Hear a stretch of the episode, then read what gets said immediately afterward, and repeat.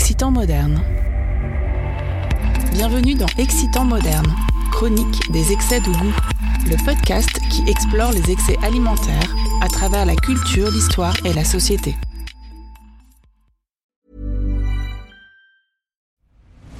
I'm Nick Friedman. I'm Lee Alec Murray. And I'm Leah President.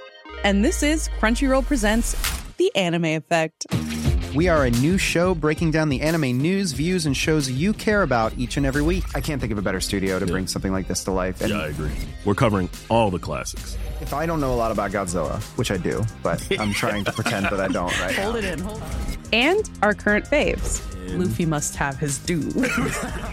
Tune in every week for the latest anime updates and possibly a few debates. Oof. I remember, what was that? Say what you're gonna say, and I'll circle back. you can listen to Crunchyroll Presents The Anime Effect every Friday wherever you get your podcasts. And watch full video episodes on Crunchyroll or the Crunchyroll YouTube channel.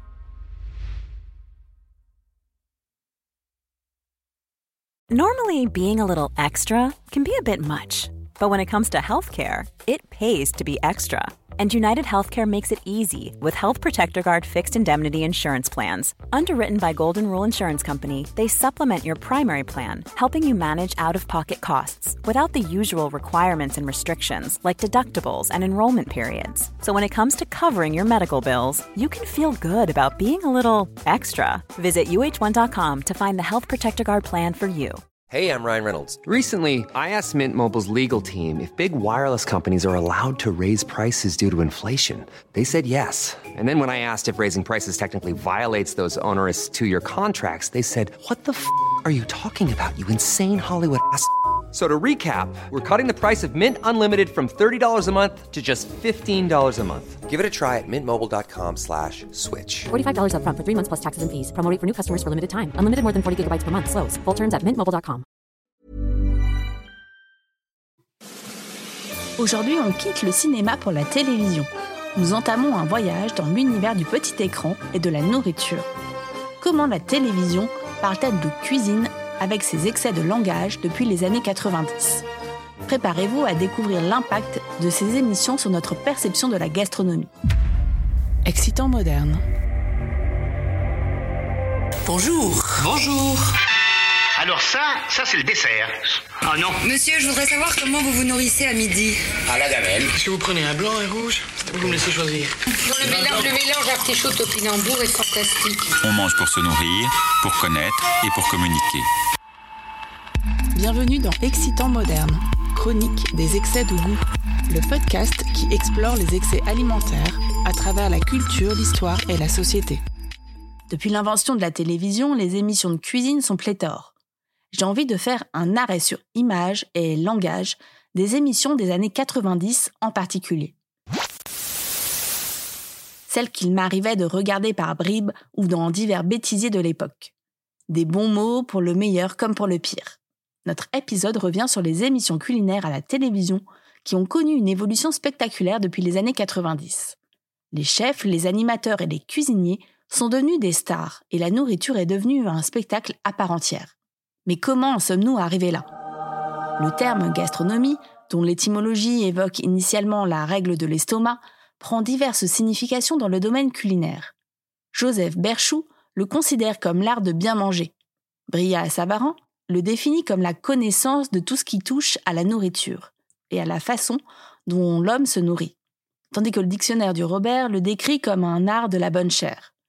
En usage courant, il est souvent employé comme synonyme d'art culinaire. Les émissions des années 90 ont ouvert la voie à une nouvelle manière de parler de cuisine à l'écran. Leurs excès de langage et leur passion pour la gastronomie ont captivé le public. Ou le sandwich de mauvais pain avec un jambon polyphosphaté. C'est ça qu'il faut éviter à tout prix. la télévision est devenue un moyen de découvrir le monde de la gastronomie depuis son canapé. Des chefs et critiques célèbres tels que Jean-Pierre Coff ont utilisé leur langage passionné et parfois exagéré pour transmettre leur amour de la cuisine. Mais cela a également suscité des débats sur l'authenticité et la commercialisation de la gastronomie.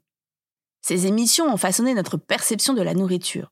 Elles ont créé des tendances culinaires, des chefs emblématiques et ont transformé la cuisine en un véritable spectacle. La gastronomie est devenue un élément essentiel de la culture populaire.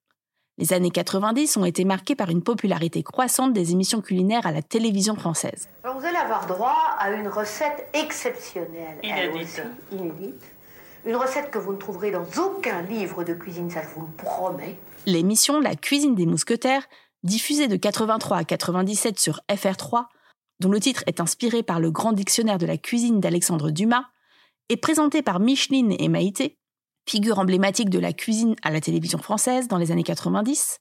Maïté, avec sa simplicité, son accent basque, sa passion pour la cuisine, ont conquis le public. Une des expressions préférées de Maïté était C'est moi qui l'ai fait, qu'elle utilisait pour mettre en avant la simplicité de ses recettes maison. Maïté travaillait à la SNCF en tant qu'annonceuse.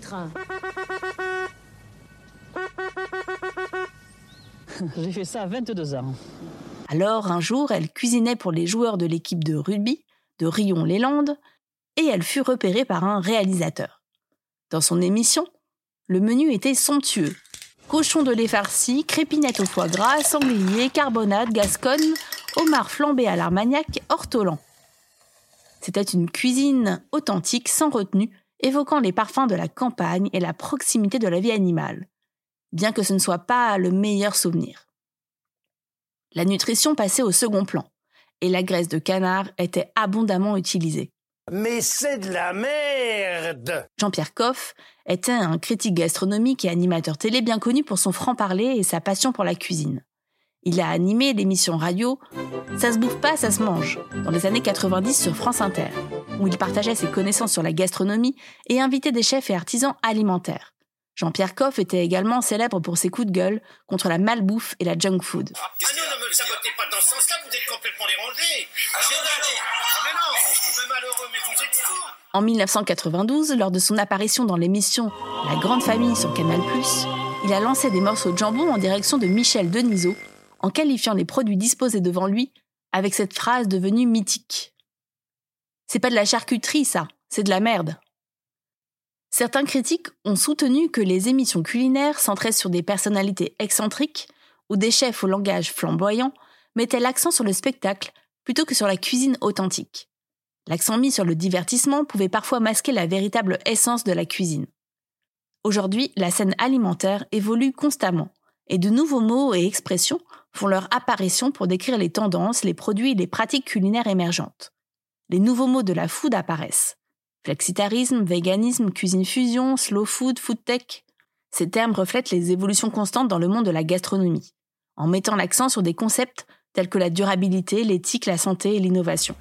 Et pendant ce temps, à la télévision, dans les émissions plus contemporaines comme Top Chef, un nouveau langage envahit l'écran et apparaissent des tics de langage malheureusement trop courants.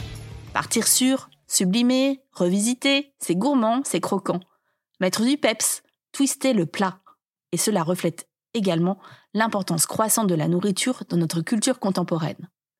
Alors, comment la télévision parle-t-elle food? Avec passion, excès de langage, mais aussi avec le pouvoir de démocratiser la cuisine. Ces émissions ont ouvert la porte à une nouvelle manière de vivre la gastronomie, de la cuisine de tous les jours aux plats les plus sophistiqués. Alors, cher auditeur, la prochaine fois que tu regarderas une émission de cuisine à la télévision, souviens-toi de toutes ces facettes qui en font un sujet si excitant et moderne. Bonsoir, à bientôt. Bonsoir et à bientôt, je souhaite. Restez à l'écoute pour les prochains épisodes de Excitant Moderne où nous continuerons à plonger dans les abysses des excès de goût.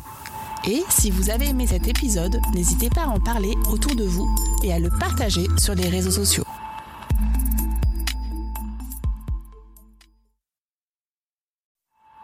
Restez à l'écoute pour les prochains épisodes de Excitant Moderne où nous continuerons à plonger dans les abysses des excès de goût. Et si vous avez aimé cet épisode, n'hésitez pas à en parler autour de vous et à le partager sur les réseaux sociaux.